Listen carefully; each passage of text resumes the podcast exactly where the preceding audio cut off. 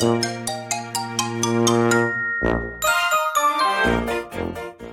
やとすみおの Survival Life in Canada 皆さんこんにちは。さやとすみおのサバイバルライフ in カナダです。バンクーバーに住むすみおと。トロントに住むさやがカナダでうまく生き抜く方法をシェアするラジオです。皆さんこんにちは。こんにちは。そう。なんかなんかあったじゃないですかニュースで。なんか園児の声だっけ？子供の声がうるさいって言ってなんかえー、公園がなんかちょっとわかんない。ごめんなさい。わかんないのに日本語言っちゃった。誰かがねどうお年を召した方が、うん。あの子供の声がうるさいって言って、あの公園をねなくしたのと。かえ？クレームを入れたのかな？公園をなくした？公園自体を潰しちゃったってことですか？騒音子供の声がうるさい。公園廃止の波紋うん。高齢者のクレームで公園から子供が聞こえ子供が消える。なんかなーって思いますね。まあまあ限度にもよりますけど。しかも公園大人気でもうあのまあ、なんか10キーンみたいな。そうそう。もう300人ぐらい子供がいていたら、ねまあしょうがないなって思いますけど、うんねう うん。ん、うるさくて仕方ないですよねそれはね。でもなんか近年まあこれもねバイアス入ってると思いますけど近年保育園の子供の声がうるさいお寺の鐘の音がうるさい盆踊りがうるさいなど地域の施設やイベントに対して苦苦情が出るケースがよく話題になっていると。ねなんだろうなまあまあその方の状況とかその方の立場になってみないとわからないことも多いですけどうん。でも一つ思うのはあなたも子供だったじゃないですかそうそこかな。そう。君多分そこら辺のねはい。運動かなんかでうわーとかやってたんじゃないですか？あなたも結構うるさかったんじゃないですかっていう話ですよね。もしそれかそういうのやりたかったけどできなかったのかな？でもそれひがみですね。うんそれは東野ですね。わかんないです。ああ。私なんて外のなんかマンションの公園とかめっちゃ一人で遊んでましたもんね。うんちょっと今だったら危ないけど当時なんか、お母さん行ってくるみたいなので。私もそうだったな。でもまあ一人で叫んではいなかったと思いますけどね。私も、はい、静かだったとは思いますけど、うん、でも子供ってうるさいものじゃないですか。う。るさいいって言い方ちょっとおかしいですけどねそんな子供が気使ってあの言いたいこと言えなくて静かにしてたりとか小さい声で喋ってたら、おかしいですよね。その方が大人になった時に言いたいことが言えなくなってしまう気がします。なんか寛容な世界。まあこれは世界のトレンドだと思うんですけどやっぱなかなかコロナとかでこう制限されるあのねあのことが多くなったりとかするとやっぱりフラストレーションが溜まってでほ人によってはそのフラストレーションを他の人に当てるあのこうねあの他の人に向けてしまう人といろんな事件とかも結構いろいろ増えてると思うんですけどみんな我慢してるんだなっていうのはなんかあるしもともとハッピーじゃなかったのがなんかもっとなんていうのかなこうね。うん。なんかそれコロナとかによって制限とかによってうわーってなっちゃうのかなと思いますけどね。人と人とのつながりっていうのも減ってきてるのかなわかんないけど。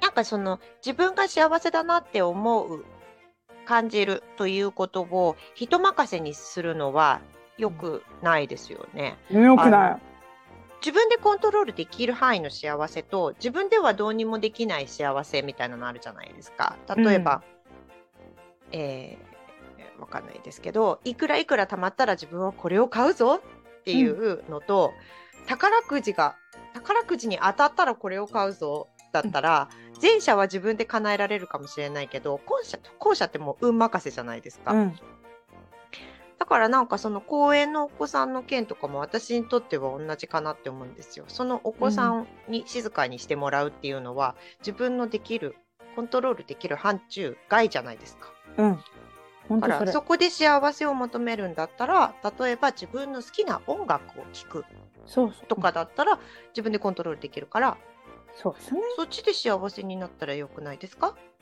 でもそういうふうに多分頭が向かないんでしょうね。そっか私たちあのほらじあのね、カナダに来たりとかして、こう、なんていうか、サバイバルしなきゃいけなかったから、こう、多分自分で自分の機嫌を取らないと、多分、ああ、そうですね。ダメだったと思うんですよね。自分で自分の機嫌を取るっていい、いい言葉ですね。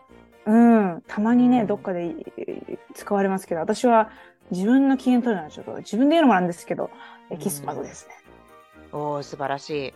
自分で機嫌が悪くなった、なってるなーって気づけますか、あ、気づきます。これはね、でうんうんうん。ライフコーチとかといろいろ、ちゃんといろいろ2年間ぐらいやって、やっと、すごい気づくなりました。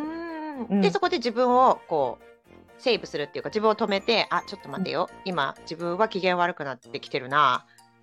じゃあこうちょっと全然こう違う考え方してみようみたいな、行動を変えて80%ぐらいみよう。みたいな感じですか？そうですね。80%ぐらいの時はできます。どうどうですか、すみさんは？あんまなんか、あんまり機嫌悪くなったのをイメージできないわ。うんあんまりないんですね。ないんですねとか日本語おかしい な。なんかあるとあのね自分がコントロールできないことのせいにするっていうのを自分の中で決めてるんですよ。ほうほうほそれ何でもいいんですけど、うんあのーえっと例えば、まあ、ちょっと自分あれちょっと機嫌悪いかなみたいななんかこれうまくいかないな風になった時にもう全然違う、あ今日天気悪いからだとかう。あながち間違ってないかもしれない。どうにもできないじゃないですか。うん、できないね。って思ったら諦められるっていうか。ああ、素晴らしい。うんそれどうですか？皆さんに伝える わかんない。バカになっちゃうと思う、みんな。私みたいにしたらバカになってしまうと思う。いややっぱりね、こう、ーネイジャーとか、あの、子供の頃からみんな自分の自分、自分の機嫌は、自分のムードは自分でこう、なんていうかなうんあの、あれするっていうのはなんか、こっちの学校学ばなかったかな学ぶと思う。セルフレギュレーションって言って、こう、ああ、そうですね。うんそういう授業があるのかどうかわかんないですけど、そう、アンガーマネジメントをしっかりしなさいねとかっていうのはもう、ありますよね。先生がちょこちょこ言いますよね。うん。うん。そこはね、だから、なおかしい人いますよ。あの、なんかいきなり、うん。ね、いきなりすごい人とか、うん。なんか、えー叫んじゃう人とかいるけど、うんあんまりいないかな。そのなんかこですね。う、一般になんかいきなりこう、うわーっとこう怒鳴る人とか、どうなんだろう私たちが見てないだけなのかなあでもそれがあとは前も話したかもしれないですけどスタイフで。あの何かあった時に自分は誰かに相談した方がいい。ちゃんとプロと話した方がいいって思う人も多いし逆に周りの誰かがあなたちゃんとカウンセリング受けた方がいいんじゃないってアドバイスしてもいい雰囲気わかる。だったりするじゃないですか。だからそこが違うんじゃないですかね、日本はね難しいですよね。やっぱりそういうこう病院にかかるみたいな風になっちゃうから。うん。ねえ。うんだって、すごいじゃないですか。なんか、に日本今、なんか、モラハラ、セクハラ、えっ、と、ルッキズム、セクシズム、なんとかかんとかかんとかかんとか。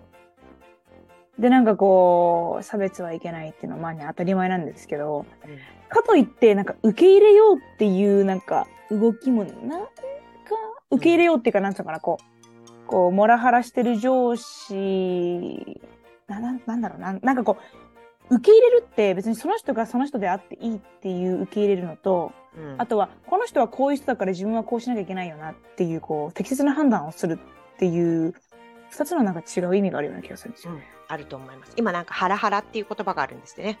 何それ？なんかすぐ何かっていうとなんちゃらハラスメントだーっていう人のことをハラハラって言うんですってね。ああ、なるほどね。うん。だそうなっちゃうとやっぱりあ扱いづらいと思われてしまうそうじ。ゃないですか。それ。うん。ねえ会社とかも結構センシティブに取り扱わなきゃいけなかったりするんですかね。そうそうなんですよね。だからまあなんか自分はこういう人間だですよっていうふうに表現するのは自由だと思うんですけどそれを相手が受け入れてくれるかどうかっていうのは相手の問題であってそうそうそうそう自分の問題ではないじゃないですか。う。ん。だからできないでその自分は自分らしくあるべきとかねあのその、えー何かを我慢するべきではないとかそういう風潮はわかるんですけど、うん自分はこうだって言って周りが分かってくれないばっかり主張しちゃうとえそれってわがままじゃないってなっちゃいますからね。そうそうそうそう。自分、私よく母に言われたな。人のいせいにする前に自分のことを見つめ直しなさいっていううん、すいいお母さん。これ言われるとめっちゃムカつきますけどね。うん、正論すぎてムカつくやつですね。でもなんか大人になって、うんああ、ああ、なるほどねって思うことが多いですね。うん、うん、そうですよね。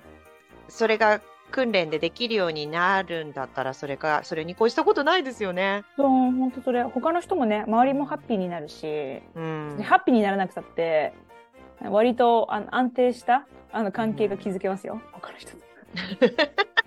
な何アピールですか、それ？面白い。